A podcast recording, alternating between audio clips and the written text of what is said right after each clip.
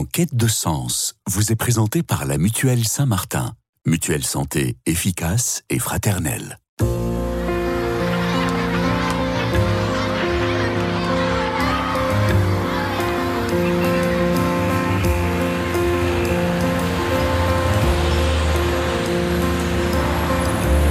En quête de sens, une émission produite par Radio Notre-Dame et diffusée également par RCF. Marie-Ange de Montesquieu.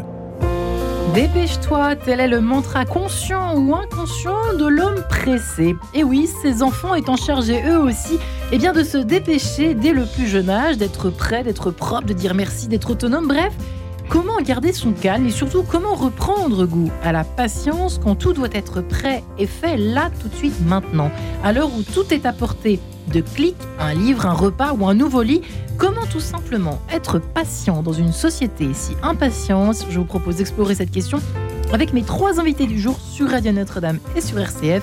Et j'ai donc la joie de recevoir Hélène Monet pour commencer. Bonjour Hélène. Bonjour. Ravie de vous recevoir dans cette émission en quête de sens. Euh, vous êtes psychanalyste intégrative, vous êtes thérapeute, euh, vous êtes spécialisée dans la gestion du stress qui est forcément lié aussi aux impatiences, hein, qui sont les nôtres, les troubles du sommeil, l'anxiété.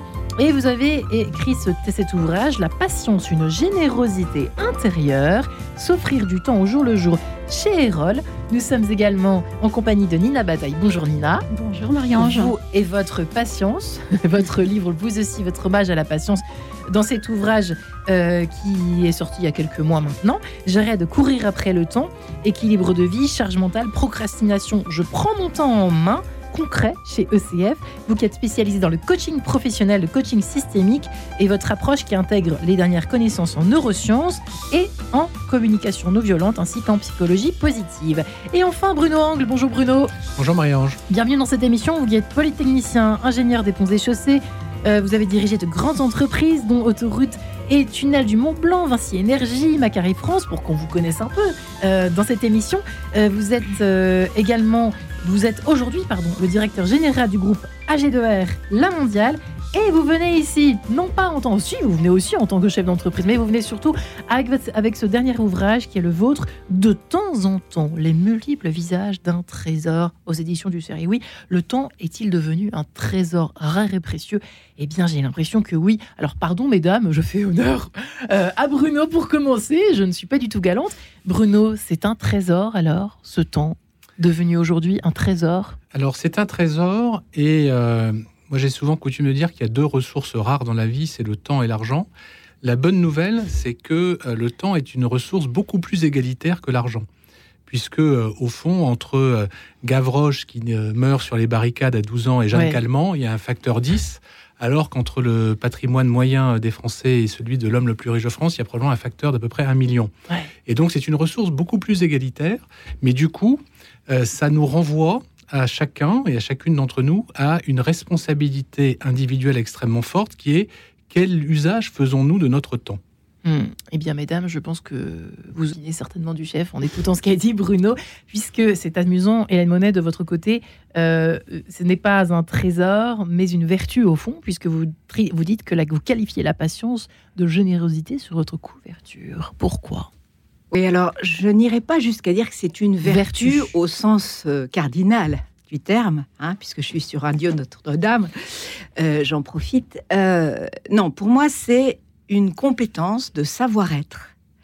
C'est une souplesse mentale qui permet d'être justement en bonne intelligence de situation entre le temps court et le temps long et réciproquement. C'est quoi le temps court et le temps long pour commencer pour nos auditeurs? Alors, si j'entre dans les détails, je dirais que le temps court, c'est chronos, le temps long, c'est aion, euh, comme le disaient les philosophes grecs. Chronos, on voit très bien, c'est là euh, que vient d'où vient chronophage, hein, voilà. Et puis euh, Aion, c'est plutôt le temps intérieur, le temps psychologique. Par exemple, la différence entre l'ennui et la contemplation. Vous voyez, euh, donc le temps qu'on n'intériorise finalement. Est-ce que le temps long, c'est de le temps suspendu dont parlent les certains écrivains? Oui, c'est ça en fait. Hein. c'est un peu ça que vous êtes en train de nous dire. Euh, après cette introduction un poil philosophique, Charnina Bataille, rentrons dans le concret euh, avec vous. J'arrête de courir. Alors vous, c'est une course. c'est drôle parce que votre rapport au temps, tous les trois, n'est pas la même, en tout cas, n'est pas euh, affiché de la même façon dans vos trois ouvrages respectifs. Et vous, c'est on arrête cette course, quoi. Hein. On arrête de courir. Euh, c'est tellement dur d'arrêter de courir. Bah, on est un petit peu hypnotisé par notre société qui. Hypnotisé. oui, hypnotisé, parce que quand un message se répète, ça s'appelle être hypnotisé par le fait de pouvoir obtenir tout instantanément en un clic, par exemple.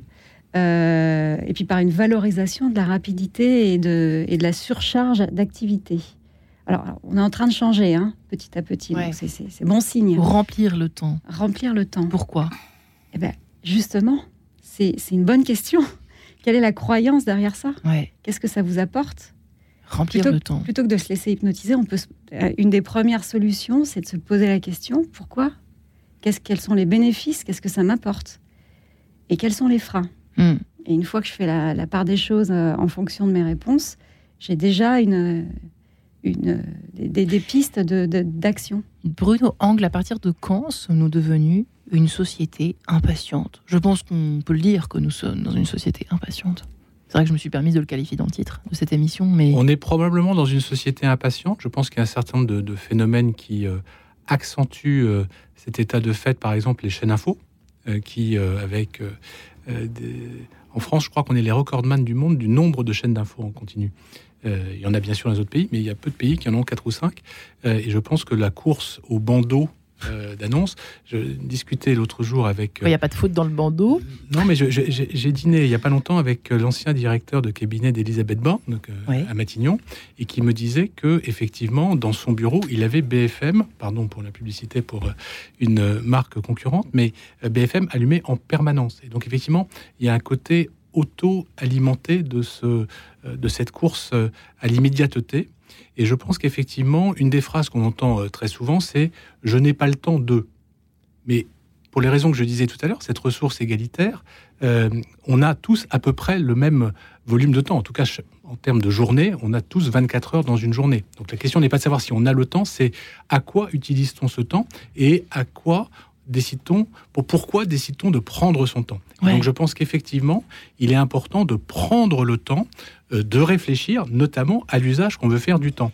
Et c'est vrai qu'il y a, comme je suis assez d'accord avec vous, Nina, il y a une sorte de pas d'aristocratie, mais des espèces de, une, espèce de survalorisation de celui qui n'a pas de temps au fond. Alors je fais appel aussi au chef d'entreprise que vous êtes et que vous avez été euh, Bruno Angle, mais oh non non mais moi je n'ai jamais le temps. Ça fait un peu Monsieur le ministre, oh non non mais moi je n'ai jamais le temps, je n'ai jamais le temps. Et c'est vrai qu'on a on a presque envie euh, quand on est au chômage, on est angoissé parce qu'on a trop de temps.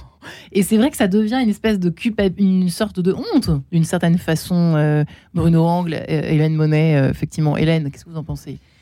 Je suis pas tout à fait d'accord avec ça. Je pense que bon, c'est une histoire d'intériorité. Hein. tout part de l'intérieur, comme toujours.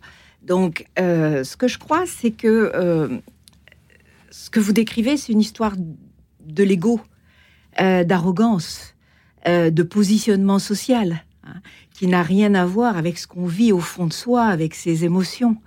Euh, en fait, les gens qui disent je n'ai pas le temps, souvent ils ont peur. Hmm. Ils sont dans l'angoisse. Ils sont dans quelque chose qui ne leur appartient pas vraiment, euh, au sens où ils sont quelque part envahis par l'émotion. Ils, ont perdu leur soi, leur profondeur. Euh, et ceux qui en ont trop, comme les demandeurs d'emploi, ils sont dans la peur de la mort sociale, par exemple, la peur de ne plus exister. Et, au bout de ça, euh, évidemment, il y a la grande peur de la finitude.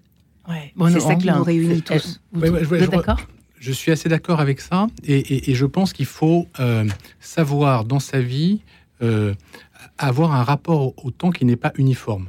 Je cite dans le livre un, un, autre ouvrage qui est celui de Francis Valder, qui est un ouvrage oublié à tort, qui est euh, Saint-Germain ou la négociation, qui a eu le prix Goncourt en 1958, et dans lequel on voit bien euh, le rapport au temps dans une négociation. Et en fait, un bon négociateur, il doit être capable à la fois d'être extrêmement patient, pour reprendre le thème de l'émission de ce jour, euh, par moment, et donc être capable d'une certaine façon de perdre du temps et d'accepter de perdre du temps dans des discussions qui paraissent ne pas avancer parce que ce n'est pas le moment de conclure, et il doit être également capable d'agir de façon extrêmement décisive quand les planètes sont alignées pour hmm. permettre cette conclusion. Donc il faut être à la fois dans la guerre de tranchées et dans la guerre de mouvement. Il faut être capable de, d'accepter une perte de temps assez longtemps et au moment où c'est opportun, être d'une certaine façon Bonaparte au pont d'Arcole. Voilà. Bondir. Voilà. Prêt à bondir. Ouais, Nina Bataille, c'est intéressant ce rapport. Euh, intelligent finalement qu'il faut arriver à adopter ce rapport au temps. Oui. Euh, euh, je voudrais rebondir sur ce que vous venez de dire. En fait, le problème, c'est que les gens voient le, la perte de temps comme une perte. C'est vrai. Je, propose de, remplacer le mot perte par investissement. Absolument. Mmh. Absolument. Comme, euh, on peut perdre de temps devant une série, par exemple, par contre, en revanche. Ou en investir parce qu'on se vide la tête et qu'on en a besoin. D'accord. Ah, merci Nina, ça me fait plaisir. ça nous rassure tous. Non, tout va bien, oui. Il faut toujours une Nina bataille quelque part pour. Euh, et, et, je suis entièrement d'accord avec ce que vous avez dit sur la finitude, euh, que avoir trop de temps, ça peut renvoyer à sa finitude et à un manque d'intériorité. De toute façon, derrière les problèmes de gestion du temps se cachent souvent des problèmes émotionnels. Donc, euh, c'est pour ça que toutes les petites rustines qu'on peut mettre sur euh, les petits outils, là, ça peut être bien, mais ça reste des petits pansements. Euh, et moi, j'ai envie de poser la question à ceux qui se trouvent quelque part face à leur finitude, avec quoi vous avez besoin de faire la paix? C'est peut-être le moment de se poser ce genre de questions, parce qu'on n'a plus peur de la finitude quand on fait la paix avec toutes les petites zones avec lesquelles on a besoin de faire la paix. Donc voilà, petite chose, petite réflexion qui m'a été inspirée par un film que j'ai vu il y a deux jours, euh, De son vivant avec Benoît oui, excellent film. Et euh, je pense que pour la perte de temps et la patience, c'est, euh, ça peut être inspirant de regarder ce film qui est douloureux, difficile. J'ai très mal dormi derrière, mais je sais que mon cerveau, j'ai investi du temps mhm. sur quelque chose d'important par rapport Avec un formidable oncologue oui. qui joue son propre rôle. Ah, il est vraiment. Il est vraiment. Ah, c'est son, premier film. Incroyable. incroyable. Euh, mais effectivement, le, seul problème, c'est qu'il faut d'abord commencer à diagnostiquer son mauvais rapport au temps, c'est-à-dire que les personnes qui ne peuvent pas s'empêcher de courir après le temps, euh, on pense à des, voyez, euh, certainement que vous en côtoyez, vous avez peut-être été vous-même comme ça, Bruno Angle, dans une vie précédente, je ne sais pas, mais de courir après le temps, d'avoir cette jouissance presque de ne pas se forcer à s'arrêter, enfin, de se laisser courir, quoi, d'une certaine façon, euh, par les choses à faire, euh, les décisions à prendre, etc., etc., etc. Alors, je dirais plusieurs choses. D'abord, je pense qu'il est très important de prendre le temps de se dire quels sont mes objectifs fondamentaux. Dans la vie ou... Dans la vie. Dans la vie. Quels sont mes objectifs fondamentaux? Et, je raconte dans le livre, j'ai un camarade de, de prépa. Et donc, quand nous étions en prépa, nous avions à peu près le même objectif qui était d'intégrer une grande école d'ingénieur. Nous avons tous les deux intégré une grande école d'ingénieur. Et puis moi, je suis devenu... La meilleure, quand même. Euh, on peut dire. Il y a peut-être débat. Il y a peut-être débat. Mais, mais, mais, mais, peu importe.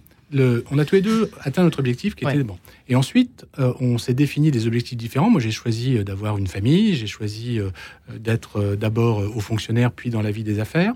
Et lui, il a choisi de devenir moine. Et donc, il est moine à la fraternité monastique de Jérusalem. Et donc, évidemment, ses objectifs à lui, sont aujourd'hui très différents des miens. Et donc il n'y a pas une bonne et une mauvaise façon dans l'absolu d'utiliser son temps.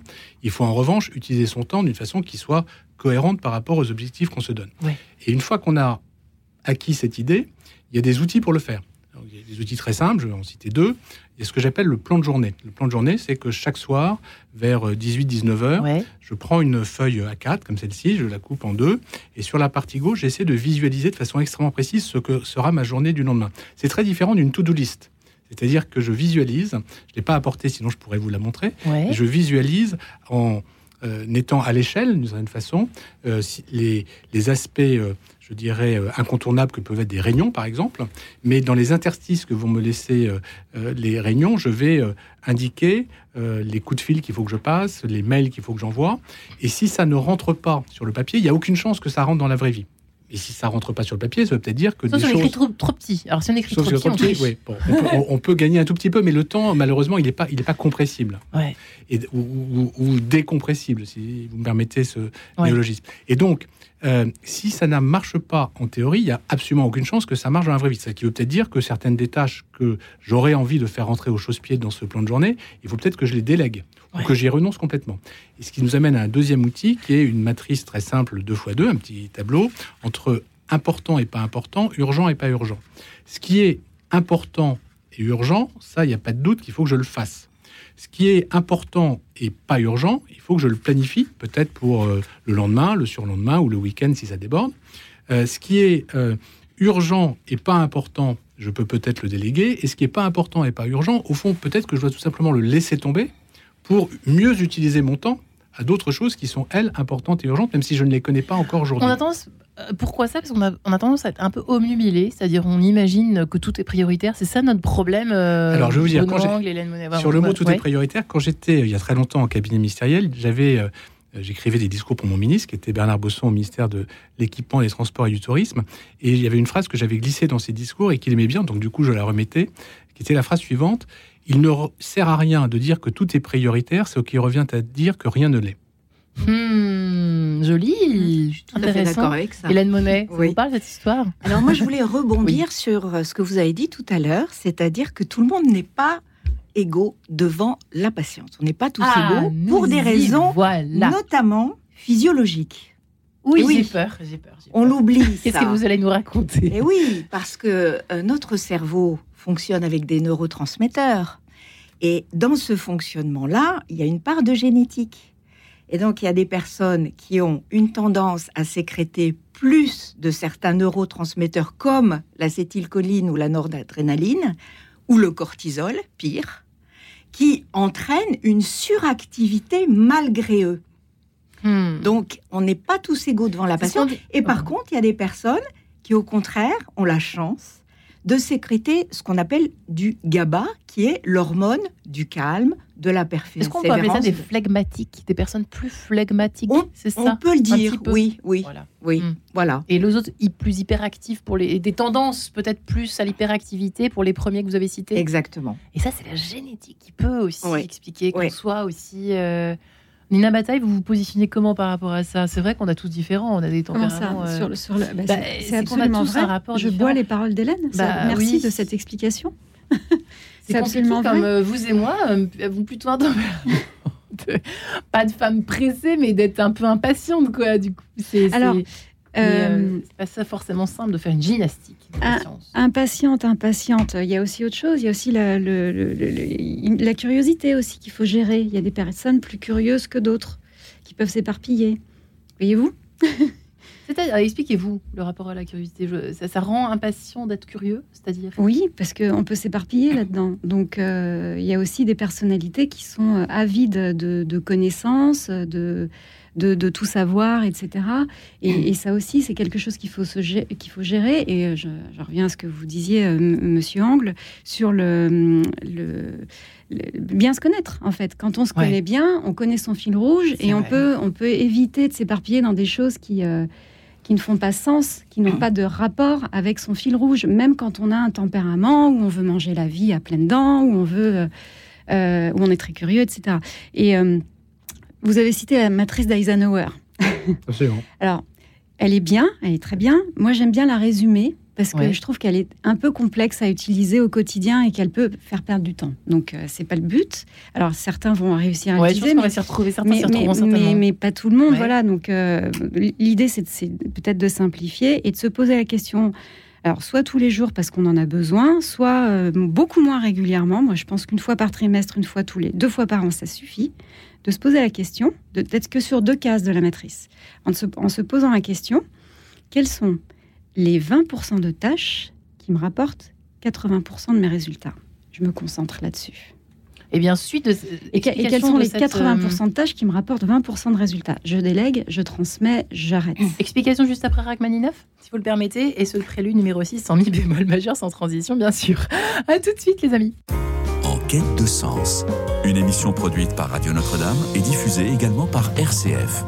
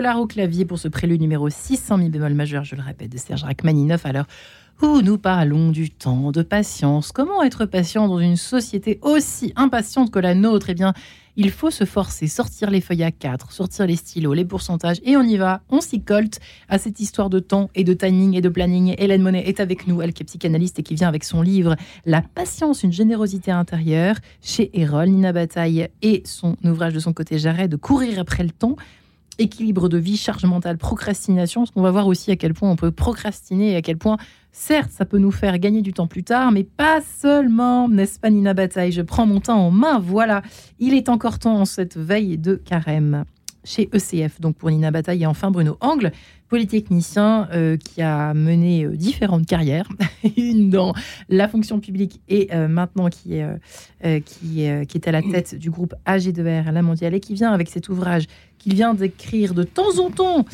chez Erol, effectivement les multiples visages d'un trésor, ce temps qui nous est précieux. Bruno Angle. Alors, Nina Bataille, vous peut-être qu'on précisera dans un deuxième temps, effectivement, euh, votre euh, histoire de pourcentage, de priorité, de non-priorité, de choses. Euh, peut-être important d'en parler juste après avoir entendu Bruno Angle sur cette histoire de hum, tempérament, de, de tempérament patient, tempérament impatient. Je ne sais pas si l'impatience fait partie. Nous n'avons pas de prêtre avec nous, peut-être le savez-vous. Est-ce que l'impatience est un péché? en tout cas, c'est pas dans les de péchés euh, hein. capitaux, je ne crois pas. Euh, en revanche, ça pourrait C'est un trait de caractère, et moi, je fais partie euh, indéniablement des gens qui ont un tempérament impatient. Alors, il y a un, je pense que ce qui est important, c'est de bien se connaître. Oui. il y a un test de personnalité qui s'appelle le MBTI ou le Myers-Briggs Type Indicator que vous connaissez peut-être et qui, sans rentrer, parce que ça pourrait occuper toute une émission euh, à, lui seul. Sur la dernière dimension, il y a deux catégories de gens. Il y a les gens qui, au fond, aiment bien euh, tout programmer à l'avance et ensuite exécuter de façon quasiment militaire. Et puis il y a les gens qui aiment bien euh, prendre les décisions le plus tard possible. Et mettre en œuvre le plus tard possible en considérant qu'ils auront plus d'informations et que donc leur décision sera meilleure parce qu'ils auront attendu. Et moi, je suis clairement de la première catégorie par tempérament, mais ça me joue parfois des tours. Par exemple, en 2020, euh, je fêtais euh, cette année-là mes 30 ans de mariage et donc un an avant, j'avais programmé un voyage euh, pour fêter ces 30 ans de mariage. Et donc, on avait programmé pour le mois d'avril 2020 un voyage qui n'a jamais eu lieu, puisqu'évidemment, on a été rattrapé par le Covid mm. et le confinement. et donc là, j'ai réalisé que le fait de tout programmer très à l'avance, c'était très bien, mais que parfois, ça pouvait se retrouver, se révéler totalement contre-productif avec cet effet boomerang. Et donc, c'est un exemple un peu caricatural, mais moi qui suis très impatient et qui aime bien programmer pour euh, euh, exécuter ensuite de façon. Euh, vous êtes très romantique aussi, pardonnez-moi de le préciser, parce que franchement, votre femme a de la chance. Hein. Bah, écoutez, je, lui dirai, je lui dirai, je lui transmettrai. Mais en tout cas, le, le, le, fait de mieux se connaître et de réaliser que par moment, ça peut valoir la peine d'opérer exactement dans le type opposé de sa préférence spontanée, je pense que ça permet d'être meilleur. Et donc moi, je me force par moment à différer des prises de décision, alors que mon tempérament est vraiment tourné vers l'action et que j'aime bien prendre des décisions en me disant bah, ça c'est fait et on met ça derrière nous. Ce qui fait n'est plus à faire. Dans un certain nombre de cas, j'ai appris qu'il fallait être patient, y compris dans la prise de décision, et laisser un peu plus de temps s'écouler pour avoir plus d'informations et prendre une meilleure décision. Alors je n'ai pas le câblage d'une polytechnicienne, mais en revanche, j'ai exactement le même syndrome que décrit à l'instant par Bruno Angle. C'est impressionnant. Euh, chère Hélène, votre, je, m'adresse à vous parce que je pensais à la crise de Covid qui est omniprésente quasiment dans votre livre.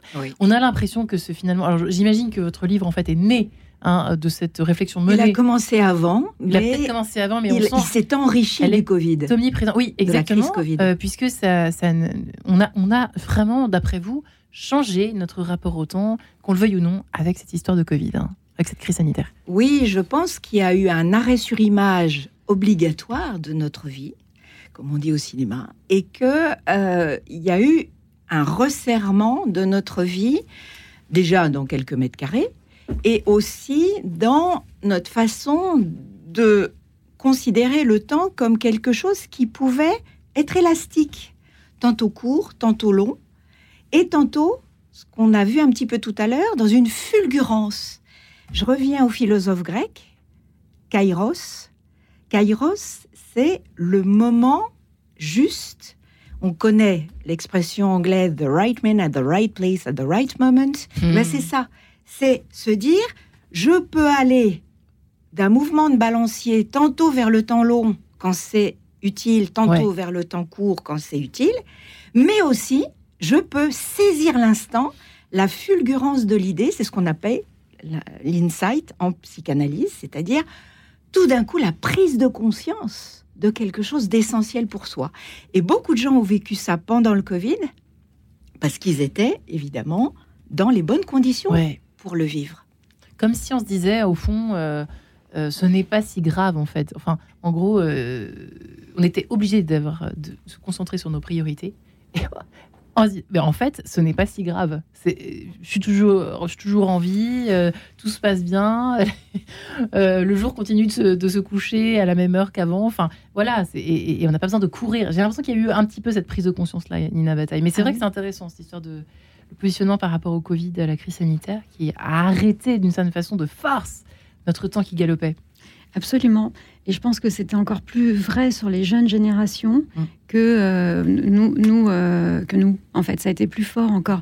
C'est le less is more qu'on connaissait, hein, euh, qui, était déjà une, un concept largement répandu, mais qui, qui se sont, que les, jeunes générations se sont encore plus appropriées. Moi, je le vois sur des tatouages dans le métro, sur des ah bras, des choses comme ça. Oui, il y, a une, il y a un vrai, moi je trouve qu'il y a un vrai euh, ils se sont vraiment imprégnés de ça, et pas que sur le temps, sur l'écologie, enfin, sur, euh, sur beaucoup de, Vous dire de, sont domaines. Plus patients que nous, d'une certaine façon Je veux dire qu'ils se sont, ils, recherchent plus l'essentiel que nous, tout en étant, de mon point de vue, euh, parfois moins patients que nous, parce que, à mon avis, l'éducation qu'on a donnée les dernières années n'a pas fait l'apologie de la patience. Hmm. N'a pas parce que si on, revient sur les neurosciences, Hélène, vous aviez commencé, alors il faut pas me titiller là-dessus.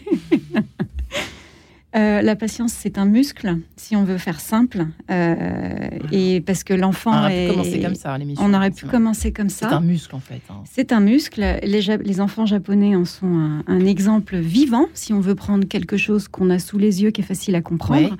Et un enfant à, qui on n'apprend pas à retarder son plaisir immédiat en vue d'un plaisir plus grand, on n'est pas là pour frustrer. Pour L'idée, c'est pas de frustrer pour frustrer. L'idée, c'est de, de, faire entrevoir quel bénéfice plus grand je peux obtenir si je renonce à un bénéfice immédiat. Par exemple, si je, si je vais pas jouer aux jeux vidéo tout de suite, si je fais mes devoirs, et eh ben je, je serai soulagée ou j'aurai la la joie d'avoir une bonne note, etc., etc. Les enfants japonais, alors allez-y, on les, alors on leur apprend à ne pas commencer à manger avant que tout le monde soit à table, avant que tout le monde soit servi et avant que tout le monde commence à déguster euh, ce qu'il a dans son assiette. Euh, ça, ça, leur, ça les aide plus tard à, à, pas être, euh, à pas vouloir se jeter sur la nourriture. On sait que c'est un gros problème dans notre société, par exemple. Et qu'est-ce qu'on leur a fait faire dans leur cerveau? On a établi des connexions entre le striatum qui veut envoyer de la dopamine pour euh, dire super plaisir immédiat, super ça fait du bien, ça fait du bien, et le cortex préfrontal qui permet de retarder le plaisir immédiat en vue d'un plaisir plus grand parce que je le visualise. et donc je sais que ça va être sans doute plus appréciable de partager le repas tous ensemble que de ne pas savourer, quoi, par exemple. Et donc, si on n'a pas fait ça, on fait des adultes qui sont soumis à leur bon plaisir immédiat, qui sont moins dans l'engagement, tout court. Moins dans l'engagement. Oui, moins dans l'engagement. Hein, et plus dans la souffrance. Plus dans la souffrance, bien sûr, au bout du bout, qui pensent qu'à court terme, ils sont dans le, dans le plaisir, mais finalement, bah, ça génère beaucoup de souffrance, ça génère beaucoup d'individualisme.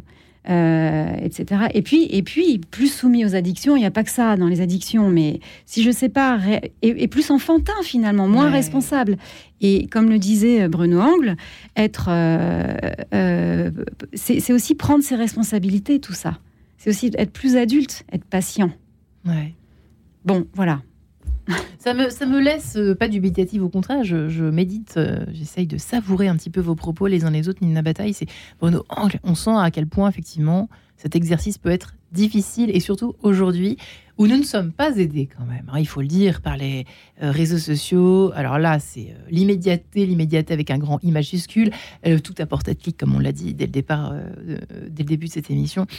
Et il faut prendre sur soi justement pour reprendre le temps de tout en fait. Mais il faut tout recommencer à zéro, quoi, dans un certain sens.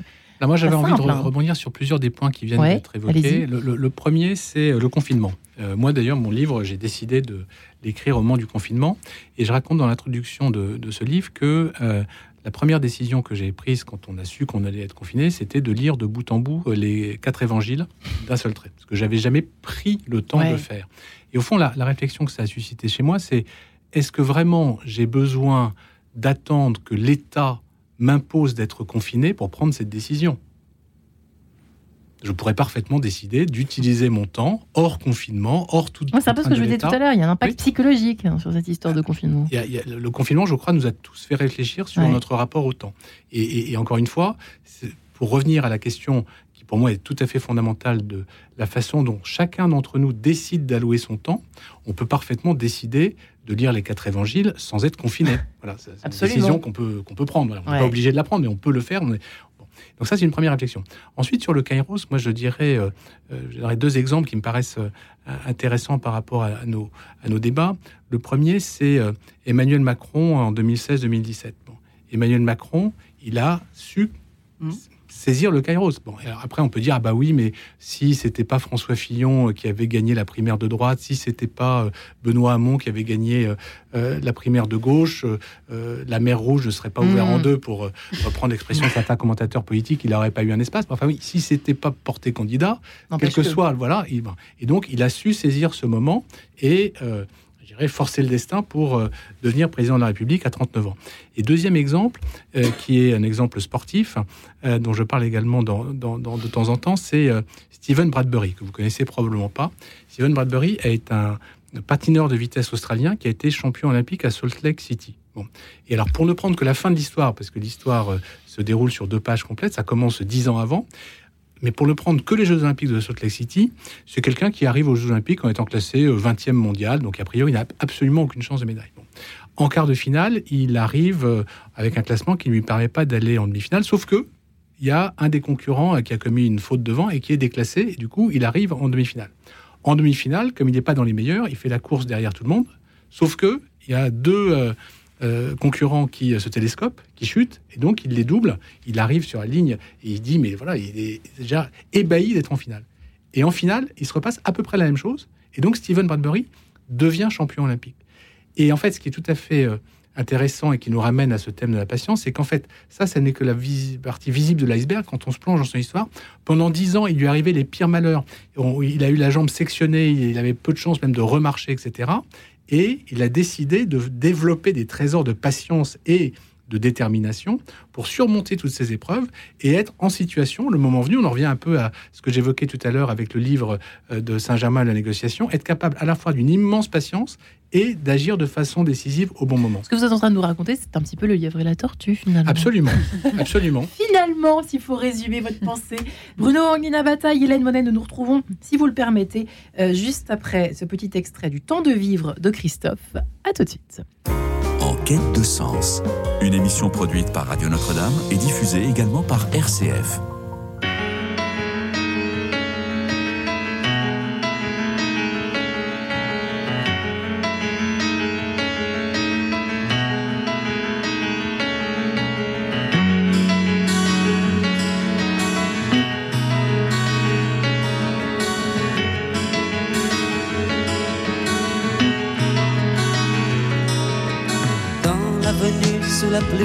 Je marche droit devant, bousculé par des gens que je ne connais pas. Et je me sens fatigué. À chaque pas, la nuit tombe sur mes cheveux collés dans ces phares qui éclairent ma guitare mouillée. Même la mort est trempée.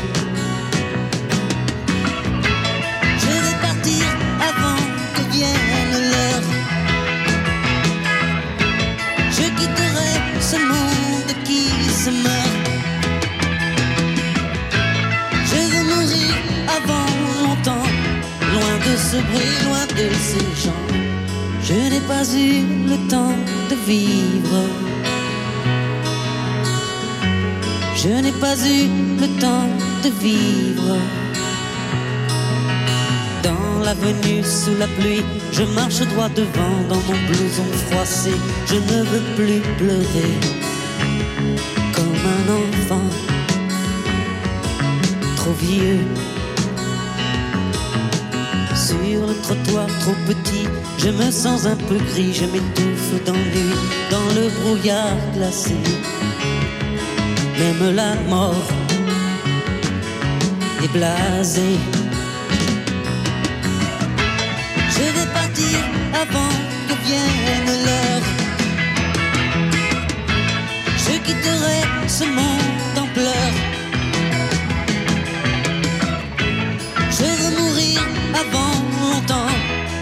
De ces cris, loin de ces gens. Je n'ai pas eu le temps de vivre. Je n'ai pas eu le temps de vivre. Je n'ai pas eu le temps de vivre. Je n'ai pas eu le temps de vivre.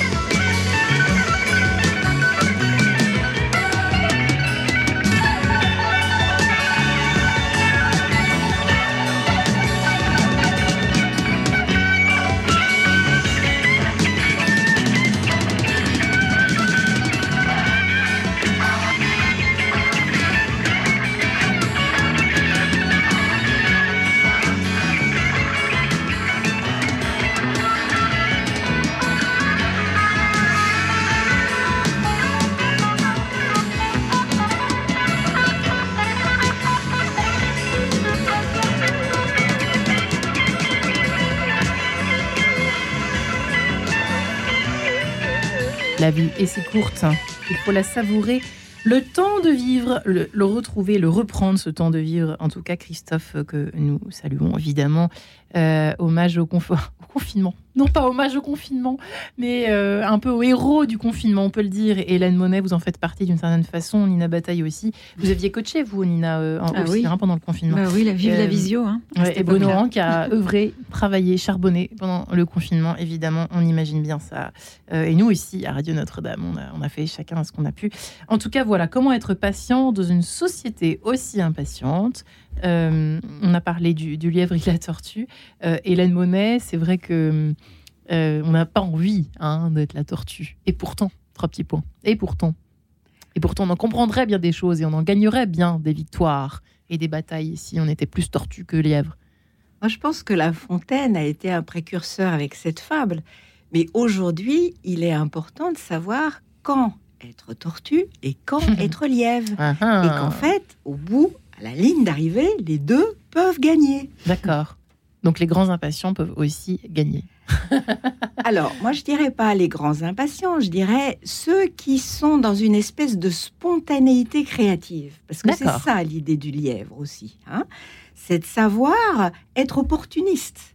Et savoir aussi aller vite quand une chose se présente. On parlait du kairos tout à l'heure, c'est ça. Hein, aussi être lièvre.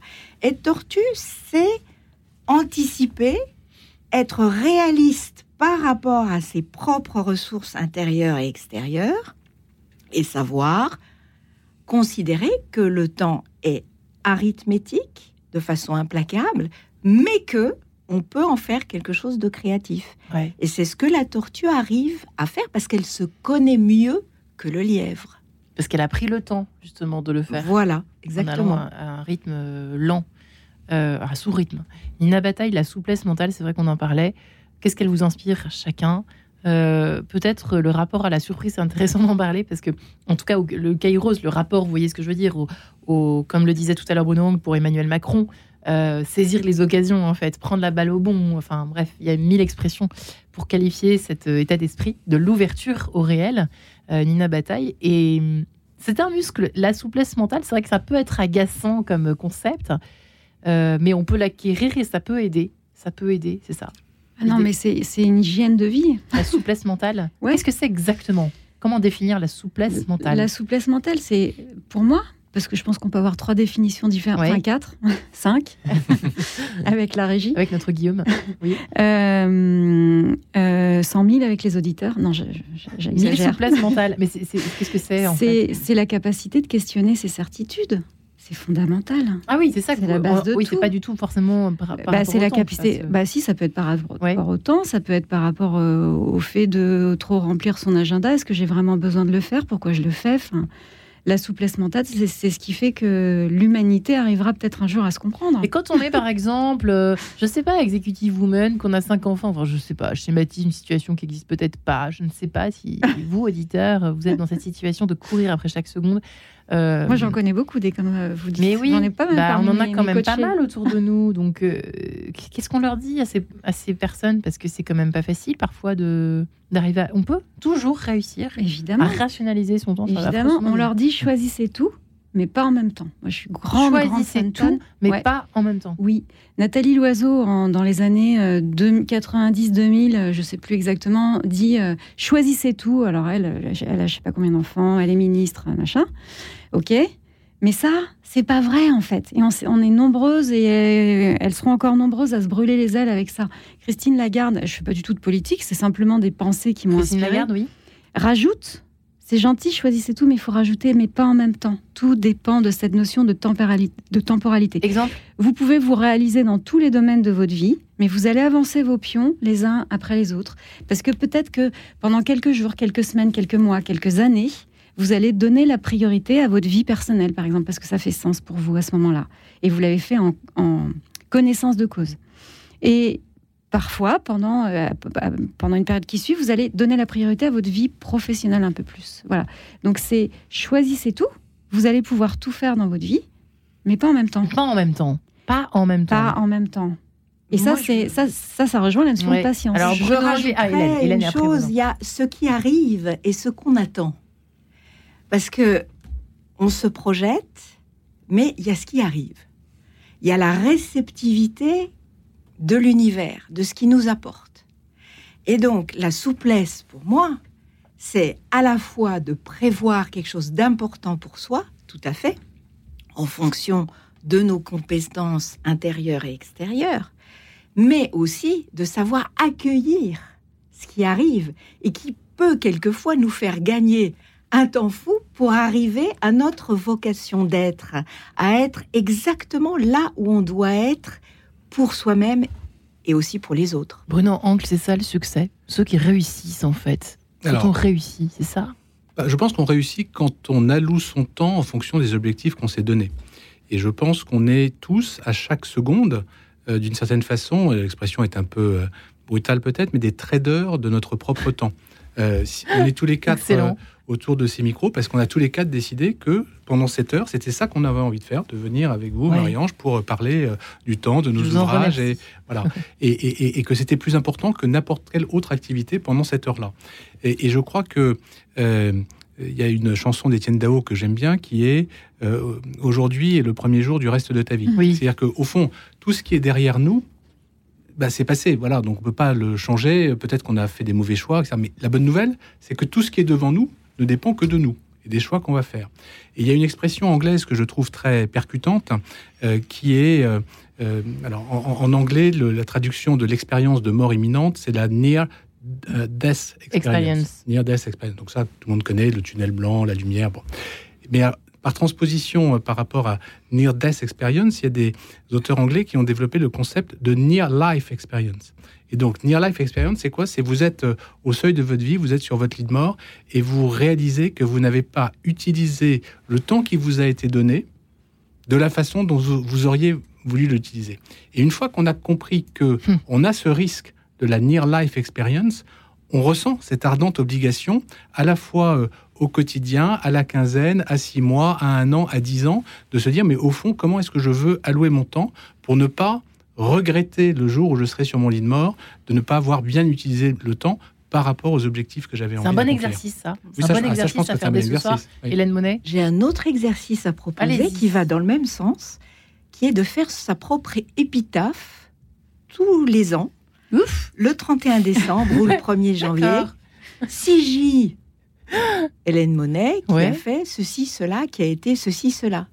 Eh ben, je peux vous dire que si vous êtes vraiment psychologiquement dans l'imminence du décès, psychologiquement, hein, évidemment, vous allez pouvoir vous rendre compte de tout ce que vous avez encore d'essentiel à réaliser en un temps peut-être record, mais qui est aussi le temps de l'éternité quelque part.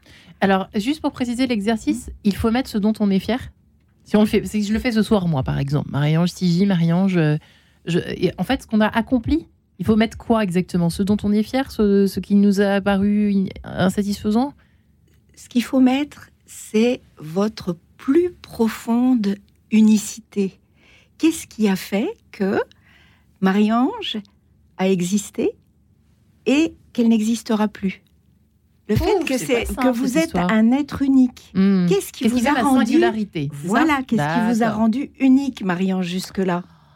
Ah, et qui vous donne envie aussi d'être unique de plus en plus, d'aller de, plus en plus vers l'essentiel. De vous connaître. Nina Bataille, euh, c'est un exercice euh, intéressant. Vous l'avez déjà pratiqué cet exercice-là, vous? Oui, bah, en coaching, oui. J'imagine. Oh, pardon, pardon. Mais non, non, non, non, c'est pas, c'est pas, c'est pas ça. Hmm. C'est, enfin, ça fait un peu partie du kit euh, de, base. Mais ça, ça m'inspirait le bénévolat aussi, se tourner vers les autres, ça peut aider. Et moi, j'ai eu l'occasion d'accompagner un tout petit peu quelqu'un dans sa fin de vie, dans ma famille. Et euh, sans faire mon épitaphe, ça m'a recentré sur ce qui était essentiel, parce que je voyais le bilan de sa vie et je me disais, moi, qu'est-ce que je dois accomplir, qu'est-ce qui est essentiel hmm. pour moi? Alors peut-être se tourner vers les autres, aller faire des choses en soins palliatifs ou je sais pas, enfin je sais pas ce qui existe, mais peut-être que sans faire son épitaphe une fois par an, peut-être le faire une fois dans sa vie, ça, se tourner vers les autres, donner du temps à quelqu'un qui est en fin de vie, peut-être que ça, c'est une double action. C'est une bonne action pour la personne et une bonne action pour soi. Et puis, euh, évidemment, nous sommes sur Radio Notre-Dame et a fortiori dans Enquête de sens, euh, Bruno Hang, c'est à vous que j'adresse euh, cette question au fond, mais tout le monde peut répondre. Est-ce que la, prière, la méditation et même le sens, le, rapport à la transcendance aide à régler son rapport, son mauvais rapport au temps et à l'impatience ou pas, selon vous? Je, ah, pas si sûr. Je, ne sais pas, mais en, écoutant euh, Nina, je, repensais à une circonstance vraiment dramatique. On avait euh, à Versailles un, fils d'ami qui s'était suicidé à 19 ans alors qu'il avait euh, toute la vie devant lui et toutes les qualités. Donc c'était vraiment un geste incompréhensible. Et il y avait 3000 personnes à la cathédrale Saint-Louis pour ses obsèques parce qu'évidemment ça avait beaucoup marqué toute la, communauté. Et c'est l'abbé Grosjean, que vous connaissez sans doute, qui a prononcé l'homélie. Et, euh, et, donc le, garçon en question s'appelait Gaspard. Et euh, la fin de l'homélie, c'est euh, Gaspard, tu n'avais pas le droit de faire ça, mais nous, nous allons vivre. Et, et, vivre avec une intensité qui est, puisque nous avons du temps, puisque ce temps nous est donné, nous allons vivre, vivre pleinement et faire en sorte de vivre le plus en cohérence possible avec les objectifs. J'en reviens toujours à cette notion d'objectif que nous donnons. Il n'y a pas de, de jugement de valeur dans les objectifs. On peut avoir des objectifs très différents. C'était l'exemple de ce moine qui a pris des, des, choix de vie complètement différents des miens. Euh, et lui, je suis sûr qu'il utilise ce temps euh, en fonction de ses objectifs, comme moi j'essaye de le faire imparfaitement, comme chacun d'entre nous. Ouais. Euh, c'est beau, c'est tragique et ça nous montre à quel point euh, il faut sans cesse remettre la, le, gouvernail vers le bon Orient, en fait, Hélène Monet, si j'ai bien compris ce que vous avez raconté tous les trois euh, tout au cours de cette émission. Oui, tout à fait. Hein Et euh, pour terminer, peut-être sur une petite note spirituelle. Ah bah merci, enfin une qui répond à la question. Et... oh pardon, je me sentais seule sur mon bateau. Et d'humour à la fois, puisque Mathieu Ricard m'a fait l'honneur de préfacer mon ouvrage. Je ne l'ai pas précisé, pardonnez-moi. Voilà une petite anecdote. Un disciple tint, dit-on, ce dialogue avec un maître zen. Combien faut-il de temps pour atteindre l'éveil, cher maître? Vingt ans, peut-être? Et si je suis très pressé Oh, alors là, cinquante ans. je ne sais plus, vous connaissez cet adage, cette euh, phrase, je ne sais pas, je ne sais plus d'où ça sort cette phrase, c'est euh, euh, tout, doux, tout doux, tout doux, doucement, doucement, nous sommes pressés. Je crois que c'est un chef militaire. Je me demande si c'est pas un chef militaire très ancien, mais enfin, voilà, ça, ça, rejoint un peu l'idée.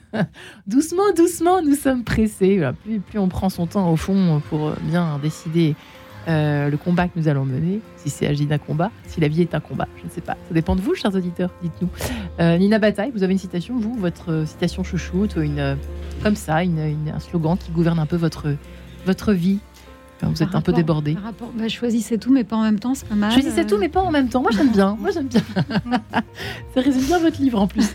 Effectivement, oui. Et Bruno Angle Moi, j'ai une que j'aime bien, que, que, je cite là aussi dans le livre, c'est d'Étienne Klein. Ouais. Qui dit Le facteur temps ne sonne jamais deux fois le facteur temps ne sonne jamais deux fois. Et écoutez, il y a un côté euh, glas là-dedans. non, au contraire, c'est une, pour moi, c'est une incitation à le saisir et à saisir la vie à pleine, pleine dents. À pleine dents. Euh, qu'aurait dit le pape François? Eh bien, euh, sortez de votre canapé, prenez le temps aussi pour prier et pour bien décider. Mais c'est vrai que de prendre le temps aussi de. Je repense juste pour résumer vous dites sur la négociation, et ça peut bien aider effectivement de savoir prendre le temps quand il faut le prendre, hein, et ne pas se dépêcher de répondre. Voilà, chers auditeurs, eh bien, j'espère que cette émission aura répondu à votre urgence, l'urgence de votre maladie d'impatience. Comment être patient dans une société impatiente? Merci, les amis. Merci, Hélène Monet, et votre livre La patience, une générosité intérieure chez Erol. Nina Bataille, merci à vous et votre équilibre de vie. J'arrête de courir après le temps chez ESF. Et Bruno Hang, merci de temps en temps. Euh, votre euh, ouvrage euh, édité au CERF, pardonnez-moi. Merci les amis. Merci, beaucoup.